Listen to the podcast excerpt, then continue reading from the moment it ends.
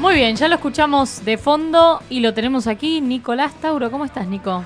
Muy bien, ¿cómo va? Bienvenido después de tanto tiempo. Acá estamos, acá Pasaron estamos. muchas cosas. Pasan cosas. Eh, agua uf, aguanta, ¿eh? Parece que hace como dos años, tres, que no venís Más de todas las cosas que pasaron. Mm. Pero eh, en realidad no hace tanto tiempo. Pero en realidad no hace hicimos de tanto. todo. Es Hicimos de eso. todo. Es verdad. Es en realmente equipo y eso. cada, cada quien por su cuenta. Exactamente, exactamente. Así Viva que bueno, vida. hace muy poquito estuvimos charlando con un amigo tuyo que no, eh, no te expuso al aire porque dijimos, contá todo con Inti, estamos Sí, hablando. sí, dijimos, contá todo lo que quieras de Nico, le dijimos. Sí. Y no, contó todas cosas buenas. Dijo, Claro. dijo No, cómo no. se habían conocido y demás. Y bueno, porque le dijimos, viste que Nico Tauro es nuestro columnista acá en E-Cultura, así que podés hablar lo que quieras de él. Muy bien. Pero bueno, dijo cosas buenas. Así no, que- con Inti la verdad que todo lo que hemos vivido ha sido espectacular. Eh, Inti es uno de los productores y managers, eh, no sé, top 5 de la Argentina, eh, pero además el más humano de los que más saben y el más humilde. No- Claro, porque una persona así que tiene tantos conocimientos y mostrarse como él se mostró es re loco. No se encuentra. Sí, contar mucho. todo, eso era lo que le decíamos. sí. O sea, contar toda la experiencia, toda la vivencia, eh, ayudar, o sea, en, en ese sentido, digo, es re loco. Bueno, a mí me ayudó mucho eh, conocer a Inti, no solamente por la data que me transmitió, sino porque me, me ecualizó un montón de conflictos que yo tenía con la música. Básicamente, a mí me estaba yendo bien, me ha habido, y además muy bien de joven acá, de, de joven, ¿no? ya, ya del viejazo, ¿no? de, de- de teen, acá, en los 90, las bandas llevábamos un montón de, de- Las bandas que más o menos nos ibas bien, llevábamos un montón de gente, chicas. O sea, un montón. Eh, Qué loco eso. Se puede hacer una podríamos hacer un- introspectiva de un eso día un- una charla y, y pueden consultarle a un montón de bandas. Y les- la verdad que eh, La Máquina Verde, yo tocaba en La Máquina Verde y en Show con Potas, en dos bandas de esa época, de los 90, y realmente eh, llevábamos, eh, una vez llevamos 170 personas y nos planteamos como, che loco, nos tenemos que poner las pilas. Mm. Qué, qué bajón lo que pasó. Pues siempre llevábamos 300 ¿170 personas era poco? Sí, porque siempre llevábamos 320, 350 y llevábamos 350 personas y a dos cuadras estaba tocando la banda del Murci, que también Claro. llevaba 350 Claro. personas. Cla- Es re flashero eso porque Sí. hoy eso no sucede. No, No. Porque hoy están con la pantallita del celular dejándose segmentar, señora. Eh, Bien enganchado. es- eh, eso pasaba, ¿viste? Realmente Claro. fue algo re lindo. eh, en una que nosotros ni sabíamos que estaba, que era algo tan poderoso. Básicamente, mira, hasta podríamos, mira, ya, ya está saliendo una columna Sí, al ¿no? respecto. Pero fíjense cómo habitábamos los 90. eh, que vos tenías 16 años, 17, 18 años en los 90. ¿Y cuál era el, el- el universo? ¿Estabas o en la casa de tus viejos o salías a la calle a hacer algo? El mejor plan era ir a ver una banda. El mejor plan era ir a ver una Claro. banda. ¿Qué ibas a hacer? Una vez que pagas la entrada tenías dos horas de diversión, de acción, te encontrabas con gente que le gustaba lo mismo, que también es una segmentación súper positiva, esa es una segmentación positiva. Mm, em, te encontrabas con gente que le gustaba lo mismo y hasta, ¿qué mejor para conocer gente? Alguien que te guste o alguien para entablar una amistad o un grupo de pertenencia que gente que le gusta la misma música Y Claro. sí. que la pasa bien de la misma manera y todos volver a casa cuando los papás ya se durmieron. Mm. Eh, y otra cosa que pasaba, muy, ahora por ejemplo, eh, se arman subgrupos en los cursos de colegios y, y la gente se segmenta por el celular. Y, pero antes, si a alguien de un curso le gustaba tu banda, venían 10 de ese curso. Mm. Claro. Nosotras no. Es re flashero. Sí, sí. Es, hasta les digo, mira, ya que, ya, ya que vamos por. Y a mí, eh, ¿qué me pasaba? Me pare- todos los managers y todos me parecían ultra explotadores, porque a nosotros nos iba recontra re bien acá. Em, tocábamos de soporte de la portuaria, por ejemplo, cuando venía la portuaria en, en Amonte, tocábamos Claro. con la máquina verde antes. Eh, y. De repente yo sentí, cuando me iba a ir a Buenos Aires, yo dije, wow, voy a ver ¿qué bandas que voy a ver? Pensé yo, porque vengo de Bahía, donde no somos tantos, y, y veía bandas muy buenas. Eh, si, por ejemplo, Cerebrio ya estaba. Mira. Cerebrio ya estaba, y Cerebrio, si nosotros llevábamos 350, Cerebrio llevaba 660, 700 personas, algunos shows. Que continúen en la actualidad, que cerebrios nomás quedó. Sí. En a- eh, tal cual la, eh, el- la misma propuesta de esa época, ayúdenme oyentes si alguno se acuerda algo, pero creo que es solo Cerebrios de esa época. Después, por ejemplo, Los Toros, que estamos ahora volviendo a ensayar, eh, tenemos la Los parte... Corleones, dice Cris. Los Corleones volvieron ahora, pero después de 20 años de inactividad, es verdad. Pero la claro, única... una que se haya, haya permanecido en el tiempo. Solo Cerebrios. Claro. Los Corleones, eh, hemos, eh, además con los Corleones pasó algo maravilloso. Los Corleones se formaron en el 92 y su primer disco salió el año pasado. No. Le tomó un tiempito. O, Se lo o tomaron muy a calma. o creo que el anteaño. eh, creo que el anteaño pasado y sacaron un disco el anteaño, otro antes de que termine el año y otro este año. Y, y encima después festejaron sus 30 años y grabaron el recital y lo volvi- y salió ahora y, y pueden escuchar que es un discazo. Y además acá este, este Nico Tauro junto al Murci cantamos de unos coros en el último tema. Vamos. Porque somos de los del grupo de amigos, claro, con el Murci éramos chicos de 14 años, 13, 14 años que íbamos a ver a la banda que nos gustaba. Nos volvíamos Claro. locos. Eh, los Corleones fue fundacional. Imagínense todo eso y bandas que nos, ya nos iba bien. Fui a Buenos Aires y pensando que iba a haber bandas de ese nivel, Los Corleones, Asacris, Asacris Mm. también llevaba 500 personas. Para que se den una idea, chicas, Asacris con Los Corleones tocaron en el Club Liniers, en la cancha de básquet, en el 92. Claro. Eh, a ese nivel, Asacris eh, teloneó Hermética en el Club eh, Bahiense del Norte, que está en la calle Alvarado del 400. Claro. O sea, había una escena de rock bahiense increíble. No era, o sea, porque ahora están pasando cosas eh, en, el, en el Disfrutá Bahía o en el puerto. Pero todo eso ya había pasado sin la infraestructura que, que tenemos hoy de la ciudad. Ya estaba pasando en Monte, eh, gracias a que había una escena cultural en Bahía de bandas que lo podían hacer, porque estábamos en- sonando muy bien para la época y siendo muy jóvenes. Eso era impresionante. Yo veo que, por ejemplo, ¿qué pasa? Yo tenía 14 años eh, y pasaba tres horas tocando la guitarra. Sí, sí. Hoy un chico de 14 años no pasa tres horas seguidas haciendo nada. No digo que sea mejor, no digo que sea peor. Eh, yo, Sí, o son los menos, digamos. Y Pero tres horas seguidas eh, a Y cualquier... habrá alguno que otro, pero. Algún eso- loco, sí, Claro. los japoneses, los chinos, viste, como que, que después vos los ves y hacen esas cosas que hacen y deben pasar el doble. Pero digamos, antes no teníamos eh, tantas distracciones. Sí, sí, Claro, ahora sí, estamos más. Sí, sí. es cierto. Estamos súper atravesados, o sea, no, no estoy haciendo un juicio de valor, es una cuestión de que es de un... que todo avanzó y todo es distinto a la época de antes. Y, te- y- y- y estás a una palabra y un enter de encontrar algo que te encanta y que te, que te abstrae un montón.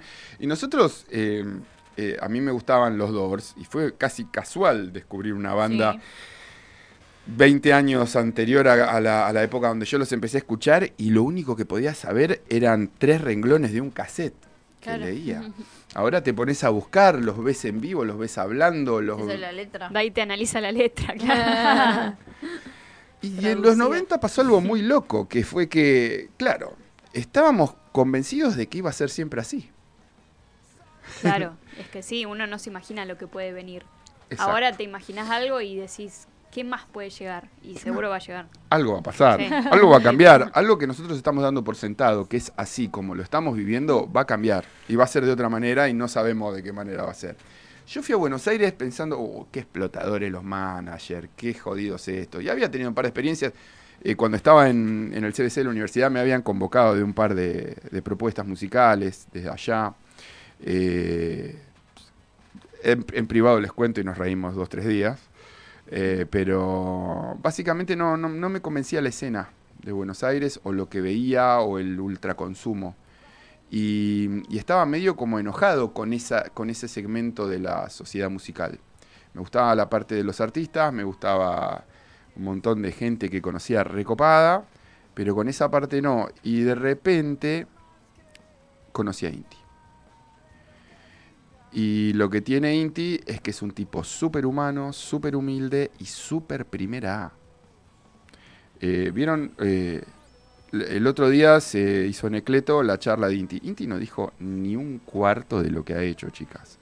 No dijo Eh, casi nada de él. de él o sea, no. transmitió sus conocimientos, pero no dijo yo hago esto, Sí. esto, esto. Como que no. Vieron que en un mo- eh, vieron- en- no sé, él para que les nos vamos a contextualizar. Yo hice el curso con él, que ahora la gente lo puede hacer inclusive online.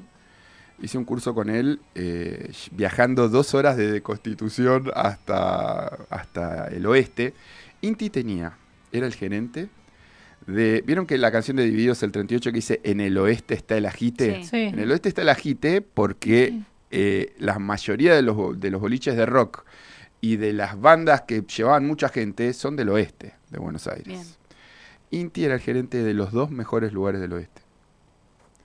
Eh, había dos personas que tomaban las decisiones de toda esa de, esos dos boliches que eran Leo que era el dueño y Inti que era el socio eh, que tomaba las decisiones gerenciales Eh, era, el productor que tomaba las, las decisiones y, y como si fuera un management general de, de eso y, y además no le gustaba demasiado tratar con las bandas al punto que después de que yo hice el curso con él después eh, el guacho, por supuesto, igual excelente, lo que me hizo pasar por todos los caminos. Yo corté tickets, Claro, corté sí, tickets, sí, eh, hice boletería, después, después estuve de asistente de escenario, después estuve coordinando el Festival Emergente, que es como las bandas que estaban empezando, en Santana. Santana era el- un boliche precioso de 250 personas y después tenían Auditorio Este, que es súper conocido. Auditorio Este, 1250 personas. Estamos hablando como, vieron que acá, por ejemplo, cuando los chicos de Luceros hacen un estudiante, decimos, wow, buenísimo. Qué un-". Bueno, Auditorio Este, para que tomemos dimensión de lo que es el, eh, la zona oeste, Auditorio Este, que tiene 1250 personas, a veces las bandas repetían dos días seguidos y todos los viernes, sábado y domingo hay show. Claro. Y además hay un montón de bares, que por ejemplo Santana era, imaginemos, un ecleto cinco veces más grande, eh, que desde los jueves hasta el domingo siempre tiene shows. Y así como había Santanas, había 10, 12 más. Bueno, los chicos tenían...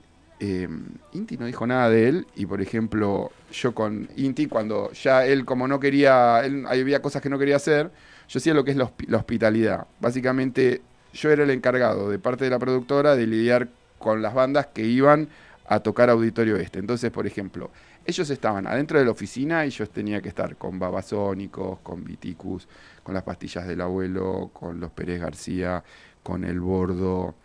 eh, me voy a olvidar de alguna, eh, con, con Juanse, con... eh, bueno, y así, y así, y así, el Tano Marcielo. eh, Inti no dijo ni A, y yo hice el 5% de lo que él hizo. O sea, no hice ni el 3, o sea, lo, acompañé en el 3% de los recitales que él produjo, o menos.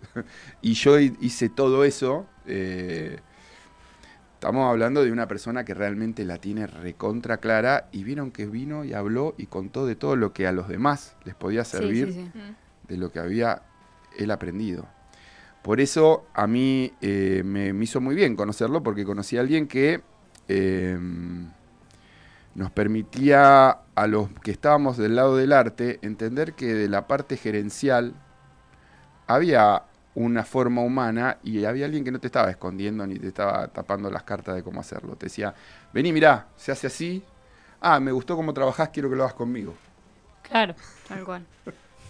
Y bueno, y ustedes me conocen trabajando y saben que voy por ahí. Sí, sí, sí, es como que Inti hizo un mini Sintis por Sí, otros sí, lados. sí, está, bien, está bueno, está bueno. Bueno, me gusta eso para, para profundizar en otras columnas. Vamos a meternos por ahí. Sí, ya no sé, ya le metimos tanto que ya no sé si desarrollar esta o... Si Eh, quieren hablamos de los 90 un rato más que fue espectacular, fue una etapa No tan fuimos, ¿no? soñada, no fuimos, Nos no fuimos. fuimos. Eh, y, pero tenés algo preparado, no sé, como vos Y quieras. lo podemos llorar después. Es bastante bajón, ¿no? Y hay cosas que son re duras, al punto que venimos tan, tan cute todo que hasta... eh, No, sé si- querés meterte ahí. Y viene brava la segmentación social, che. La- el último análisis que hice, la verdad que, creo que podemos retomar un poquito eso de los 90 y, y Bueno. lo seguimos. Está bien, está bien. Bien. Eh, no, por ahí, mm, en base a esto de la segmentación social, como decías, digo, eh, cómo mm, eso, cómo sucedía, capaz que esto de las tecnologías y demás, pero también cómo capaz, no sé, imagino, digo, si antes, hoy, nos cuesta decir 300 personas en un lugar Mm. viendo una banda local, y antes era algo tan natural y tan normal, digo, De también chicos de cómo- 19 años, de 18 Claro, años, y que Bueno, llevaban toda esa gente. Hoy incluso so- es, la gente grande que siguió consumiendo eso, ¿no? Sí. No sé si Sí. vemos, vemos pibes, No, pibas, salvo que sean 18, de amigos esa onda de... no. Claro. Claro. Entonces digo, ¿cómo eso también ha ido cambiando? O sea, digo, de... Me gusta, es verdad. capaz de apostar a las bandas o qué será, no Sobre sé. todo también en el rock para mí. El Claro. rock como que no mueve mucho adolescente, No. mucho, ¿viste? Está buenísimo y ahí sí podemos meter la parte positiva de segmentación. Lo que, lo que traen, por ejemplo, la edad de gente que asiste a los recitales mutó drásticamente. Cuando a nosotros nos venían a ver 350 personas en los 90, el 80% eran gente de hasta 22 años. Claro. Claro.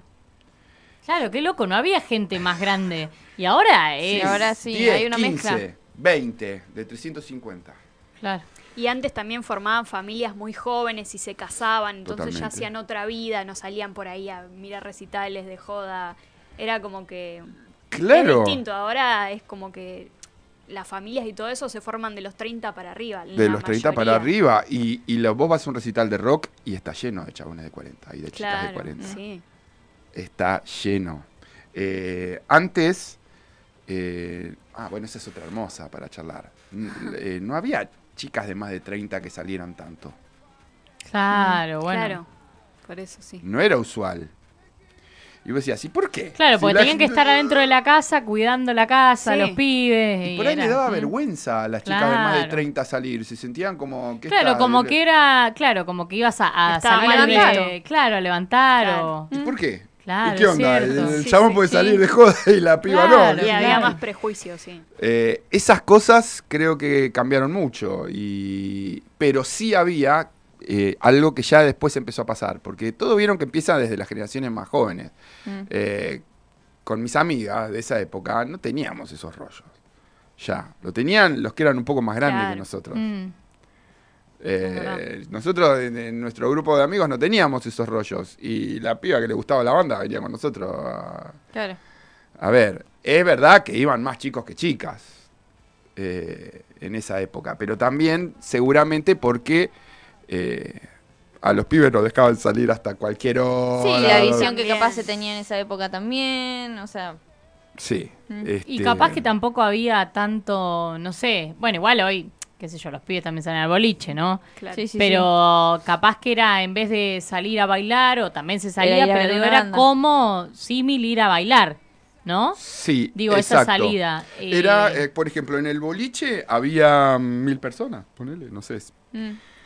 Y había dos o tres recitales en Bahía que estaban, si, si uno tenía 150, el otro 300, ¿eh? y había otras mil personas que estaban de recital. Claro. Claro, hoy capaz que es como una salida, bueno, vas y volvés y ya está. O sea, no es que, bueno, es salida de, de joda, ponele, voy con mis amigos. me- O sea, hay gente que sí, digo, pero capaz que no son tantos, ¿viste? Sí. Como que vas y lo mirás más, qué sé yo, lo mirás y, y listo. O tampoco va, no sé si se entiende a lo que voy. Como que no era el plan de salida ir a un. Claro, recital, no de así como, bueno, salgo de boliche, De sí, joda. salgo un- capaz que antes era como salgo de joda, salgo a un recital, es lo mismo. Exacto. Y acá es como, bueno, es, es como ir a una cena, voy a un recital. Sí, acá es como que, como que ya nos lo, pusi- nos lo prefabricaron un poquito más. Claro. Ahora ya está un poquito más prefabricado, ya puesto más en una publicidad, ya puesto... Chicas, esto es excelente lo que pasaba. Desde el jueves nos empezábamos a consultar entre los cursos qué era lo que pasaba el fin de semana. A ver, Claro. ¿quién sabía? Bueno, ¿ves? ¿Cómo te a eso voy. Hoy está Instagram. está- Estaba dentro Claro. de los pibes, pero bueno, eso voy. Estaba dentro de los pibes del secundario el decir, che, ¿qué recital vamos a ver? Che, el Eso- viernes toca tal. Claro, eso entre los pibes de hoy no pasa. O sea, capaz que salvo que venga una, no sé, ven, viene el Duki, bueno, ahí sí seguramente van a ir. Pero digo, de bandas locales, ver, o sea, pibes de secundario, no, dicen a qué boliche salimos. Claro. No qué recital vamos a ver. Eso digo, cómo cambió ese concepto. Sí. Imaginémonos que eh, tocaban bandas punk, re punk, chicas. eh. Era punk de verdad. El de esa época era recontra. No era punk de look. Era Claro. punk bravo, eh, hermoso de bravo, pero no. O sea, había. Se fajaban a la salida de chocolate, pero no a la salida de los recitales punk. Claro. Quiero plantear eso también y ponerlo arriba de la mesa, digamos. Eh, Sí, el- había como un código instalado que, de las personas que iban a esos recitales. Exacto. Vos te descargabas saltando, empujándote con el otro, un par de topetazos y nos cagamos todo de risa. Eh, el- dos chetos se miraban mal y se terminaban cagando palos. ¿Qué, qué era más saludable? Sí, sí. Eh, entonces lo mismo creo de los prejuicios. Por ahí a las chicas las dejaban salir hasta más tarde a un boliche, que pasaba eso, y por ahí no, no se copaban tanto los padres en que fueran eh, a recitales. Había chicas recitaleras a fondo, como las hay ahora, pero eh, que eh, podían, eran las chicas de 20, ponele. Mm, Las que les gustaba, ya, ya eran Claro. más grandes, por ahí ya tenían su laburo y quién les iba a decir algo. Pero pibes, a- eh, teens totales, 13, 14 años, ya en el, en el ciclo se hacían recitales. Claro, eso es re loco ya, porque ahora ves, el más joven es de 20. Claro. Ahora. Claro. O sea, es al revés. Nos Vos decís, meter- dijiste, de 20 ya más grande. Sí, sí. Y ahora es como de 20 es Ahora el sí. joven y el Espe- tenés hasta de 50, Sí, qué sé sí, yo. mal. Eh, yo, en mi primer recital, a los divididos los fui a ver a los 14 años. Y era porque yo ya había ido como a 10 recitales, 20 de bandas de Bahía. Entonces era como, bueno, ahora voy a ver una banda Claro. grande. Total. Eso fue re loco. Eh, y pasaba algo espectacular que era que casi todos los bares tenían la- la- alguna oportunidad de tocar. Había Claro. bares, había un bar, era- se Bueno, llamaba- eso también, ¿qué onda? Tipo, había así tantos bar como ahora que tenés acá, ahora tenés mucha oferta para tocar, o sea, no cu- en cuanto al músico a las condiciones, Mm. pero digo, sí, Bien dicho. vas a, en, en cuanto a como músico ir a tocar condiciones laborales correctas, eso no. Claro, pero, pero el digo, lugar, del ¿no? otro lado, Claro. tener el lugar y alguien que esté tocando, bueno, eso te encontrás en varios lugares, digo, tenés eh, Sí. varias opciones. Sí. O algún, no sé si una banda completa, pero algo tipo acústico, alguien cantando, o sea, eso hay más ahora. Antes también había así. Sí, siempre. Pensemos, retrotrayámonos a mi ancestro, Nicolás Tauro, el de la Ah. calle El Tanguero, mi tío abuelo. Eh, ¿También se llamaba Nicolás Tauro? Sí, Ay, Ah, no era. director de orquesta, un, un cráneo absoluto.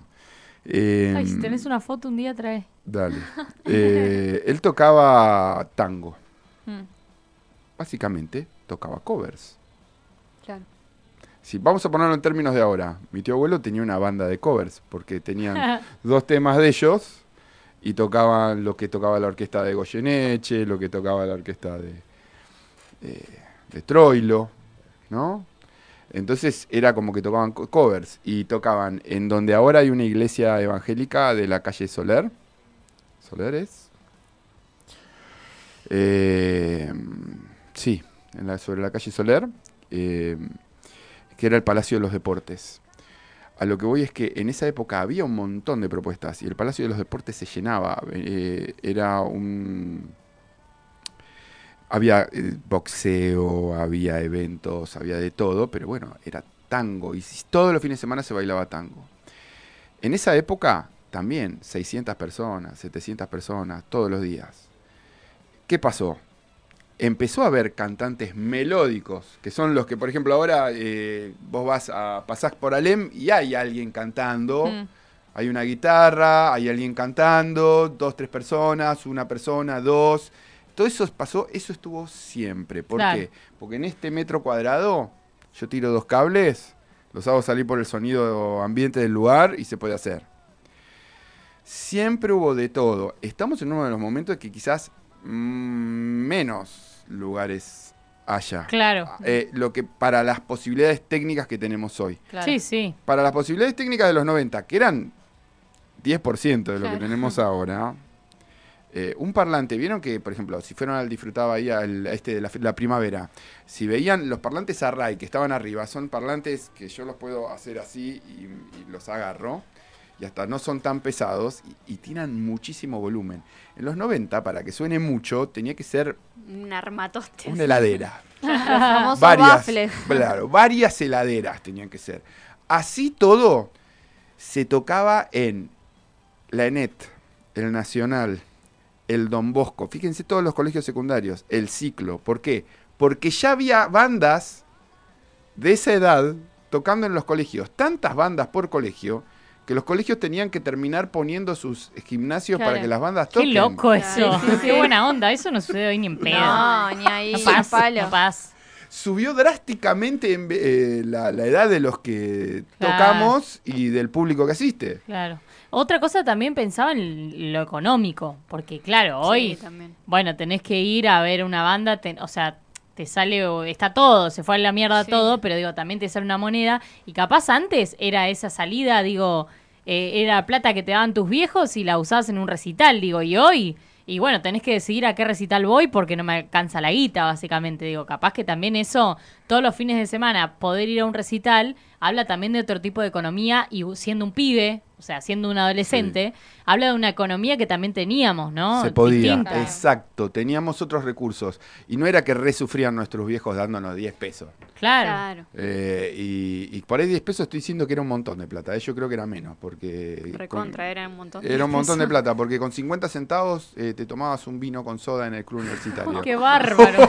Por- Me por muero. ejemplo, Se fue todo al carajo. un peso salía el Gancia y el Fernet. Ahora Así que, que- Veinte ¿qué vinos te sale? No sale nada un peso. Quiero que salga día. un peso, por favor. Eh, y bueno, en el club se tocaba. 700 dice el vikingo que sabe. Pero en el club se tocaba, en el club se tocaba Ah, abajo y arriba. Es uno de los lugares donde todavía más o menos a veces hay shows. Todo eso eh, cambió muchísimo, pero a la vez, a eso voy, había con menos se hacía un montón más. Claro. Se hacía un montón más. Y algo que me quiero acordar de los colegios, que vieron que les nombré un montón de colegios donde se hacían festivales, algo muy lindo también que sucedía y que no está sucediendo más es la Feria de la Cultura. Mm. La Feria de la Cultura, eh, búsquenlo en YouTube porque hay inclusive documentales al respecto. Em, la vez que más, más gente nos veía, a las bandas que empezábamos, era en la Feria de la Cultura.